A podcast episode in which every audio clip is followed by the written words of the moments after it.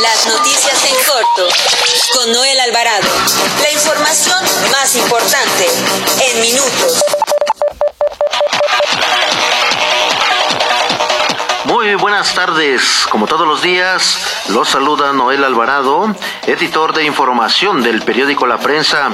Recuerde que transmitimos en vivo desde la cabina azul de los estudios Tepeyac de Organización Editorial Mexicana, la empresa periodística más grande e importante de América Latina. Bienvenidos a las noticias en corto de este 18 de septiembre del 2020. Nacional.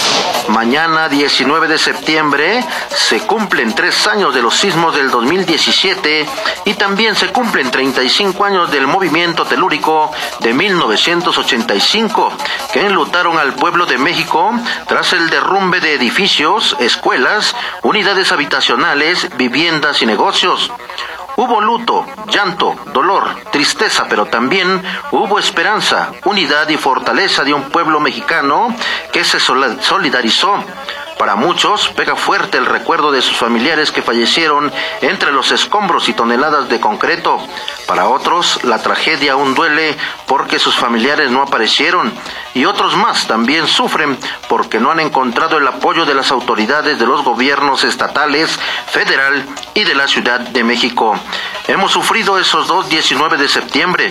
Sabemos que el pueblo mexicano se sobrepone a cualquier adversidad, que es, es resiliente pero no está por demás estar prevenidos y más ahora que también sufrimos una pandemia por COVID-19 que también ocasiona la muerte. Por eso hay que cuidarnos. Recordarles que el gobierno federal canceló el simulacro que se tenía programado para mañana 19 de septiembre debido a la emergencia sanitaria por COVID-19. Sobre el tema, el gobernador del Estado de México, Alfredo del Mazo Maza, dijo que con solidaridad y unidad nos ponemos de pie tanto por los sismos como por la pandemia. Estas declaraciones las hizo en el municipio de Catzingo, en el Estado de México, luego de la, de la reconstrucción de un centro educativo. Escuchemos al gobernador Alfredo del Mazo. Esta escuela es un ejemplo de fortaleza, es un ejemplo de cómo unidos podemos salir adelante y cómo ante la adversidad podemos ponernos de pie nuevamente. Ya lo hicimos después del sismo del 19 de septiembre de 2017 y aquí está la prueba de ello en esta escuela primaria. Ahora lo estamos haciendo y lo vamos a seguir haciendo después también de esta pandemia que ha pegado en todo el mundo, pero que hoy en día la fortaleza la fortaleza nos tiene de pie, dice el gobernador Alfredo del Mazo. También informo que el Tribunal eh, de Enjuiciamiento del Poder Judicial de la Ciudad de México declaró culpable a Mónica García Villegas de los delitos de homicidio culposo y de responsabilidad de director responsable de obra o corresponsables tras la muerte de 19 niños y 7 adultos al colapsar uno de los cuerpos del colegio Repsamen, del cual era dueña y directora durante el sismo del 19 de septiembre del 2017. En otro tema, la Secretaría de Comunicaciones y Transportes publicó este viernes en el Diario Oficial de la Federación el acuerdo por el que se modifican, simplifican, digitalizan y agilizan diversos trámites con el propósito de ofrecer a los usuarios una atención de mayor calidad y oportunidad. El acuerdo suscrito por el secretario de Comunicaciones y Transportes, Jorge Arganis Díaz Leal, significa ahorros por cerca de 60 millones de pesos anuales para las particulares, de acuerdo con los cálculos de la Comisión Nacional de Mejora Regulatoria. El acuerdo considera la eliminación de seis trámites y reduce plazos, requisitos e incorpora herramientas tecnológicas en otros 44 trámites. También informo que el senadores del Partido Acción Nacional presentaron una denuncia de hechos ante la Fiscalía General de la República contra el subsecretario de Salud, Hugo López Gatel, por las omisiones y negligencias en el manejo de la pandemia por COVID-19. La jefa de Gobierno de la Ciudad de México, Claudia Sheinbaum, dio a conocer que aunque la última semana se observó un ligero incremento en el número de personas hospitalizadas por COVID-19, se mantendrá el semáforo naranja la próxima semana. Además, José Antonio Peña Merino, titular de la Agencia Digital de Innovación Pública del Gobierno Capitalino, anunció que a partir del próximo lunes podrán abrir los gimnasios con actividad, actividades individuales, aplicación de las 10 reglas sanitarias, aforo máximo de 30% de su capacidad, permanece, permanencia de una hora, uso de cubrebocas y ventilación natural. En otro tema, al comparecer ante el Congreso de la Ciudad de México, el secretario de Gobierno, José Alfonso Juárez de Suárez del Real, dio a conocer que 57 internos de los diferentes reclusorios murieron a consecuencia de COVID-19. Y mire, tenemos en la línea telefónica a la alcaldesa en Magdalena Contreras, Patricia Ortiz, para que nos platique las acciones de apoyo a los habitantes que han sido afectados por las lluvias de las últimas de las últimas 72 horas. alcaldesa, buenas tardes. Hola, ¿qué tal? Buenas tardes.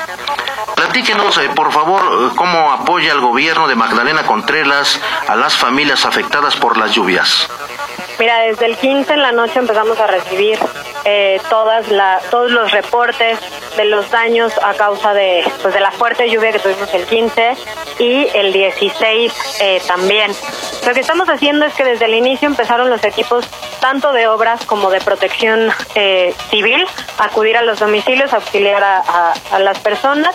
Montamos un albergue temporal en donde estamos otorgando tanto ropa como alimentos y hemos estado acompañando todos los días. Hoy hace rato recibimos a la jefa de, gobierno para revisar algunos de, los puntos y pues también agradecer todo el apoyo de la Secretaría de Protección Civil, de la Secretaría de, Gobierno y de Obras del Gobierno de la Ciudad de México, en donde nos han estado apoyando con personal, con maquinaria para eh, pues poder sacar el agua de, las viviendas, eh, en la parte del río que, que se desbordó, también seguir limpiándolo este, y estoy por sacar la próxima semana una línea donde vamos a invertir alrededor de 6 millones de pesos por todos los daños causados por, pues, por este desastre natural.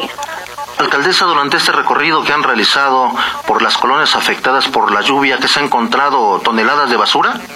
Así es, en la parte de la barranca del río, en donde está desbordado, hemos encontrado muchísima basura y esta fue la causante de uno de los tapones más fuertes entonces, pues sí, también hacer, aprovechar para hacer un llamado en, el que pues la basura no se tira ni a la barranca ni al río pues mucho, muy importante el llamado a los habitantes de allá de Magdalena Contreras para evitar que eh, se siga eh, tirando basura porque pues en esta temporada se tapan las coladeras, las alcantarillas y vienen los, los las inundaciones como en este caso. ¿Algo más que quiera agregar, alcaldesa? Pues eso, el llamado a no tirar basura eh, y a mantener los reportes. Nosotros estamos pendientes en, en centro de mando eh, cada que empieza a llover, estamos en eso y mientras, este, si no, estamos en territorio recorriendo los lugares que han sido afectados por las lluvias. Pues mucho, muy importante el apoyo a los habitantes de Magdalena Contreras con 6 millones de pesos a estos que han sido afectados, este alcaldesa. Así es, pues estamos en, en, eso y se les va a ayudar con, tanto con las pérdidas materiales como con todo el apoyo que se necesite durante estos días. Muy bien, alcaldesa, pues agradecemos mucho que ella nos haya tomado la llamada y platicado con nuestros amigos radioescuchas sobre las acciones que viene realizando allá en su alcaldía. Gracias, alcaldesa. Muchísimas gracias, muy buenas tardes. Buenas tardes. En otro tema, mire, le platico que legisladores del Partido Acción Nacional demandaron al gabinete del gobierno de la Ciudad de México a pegarse a los criterios jurídicos del Congreso Capitalino y cumplir con los conceptos básicos en cada comparecencia, como es el conducirse con la verdad, según el artículo 16 de la Ley Orgánica del Legislativo Local. Nota roja. Derivado de las acciones del operativo Doble Muro que llevan a cabo policías de la Secretaría de Seguridad Ciudadana de la Ciudad de México en coordinación con autoridades policíacas del Estado de México y de la Guardia Nacional en las zonas limítrofes de ambas entidades, se llevó a cabo la detención de cuatro hombres en posición de tres bolsas que contenían aparentemente marihuana, esto en calles de la colonia Chalma de Guadalupe, en la alcaldía de Gustavo Amadero.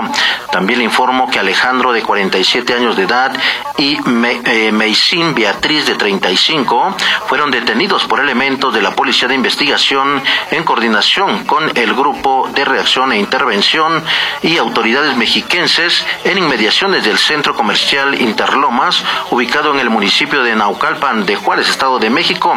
En tanto, al cumplimentar una orden de cateo en un domicilio ubicado en la colonia Ampliación Daniel Garza, en la alcaldía de Miguel Hidalgo, agentes de la Policía de Investigación aseguraron a Rodrigo Alberto por su probable participación en los mismos hechos, de acuerdo a las investigaciones realizadas por la Fiscalía Capitalina. En mayo de 2019, la víctima, de origen extranjero de 91 años de edad, fue liberada por elementos de la Policía de Investigación después de ser privada de su libertad, probablemente por una de sus empleadas en colaboración con dos sus víctimas. Amigas, amigos, con esto concluimos las noticias en corto de este 18 de septiembre del 2020.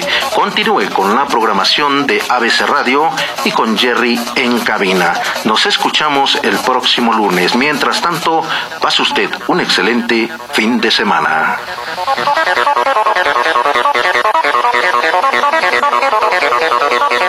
Las noticias en corto con Noel Alvarado. La información más importante en minutos. Visítanos en www.abcradio.com.mx. Síguenos en nuestras redes sociales y escucha nuestros podcasts en Spotify y iTunes. ABC Radio 760.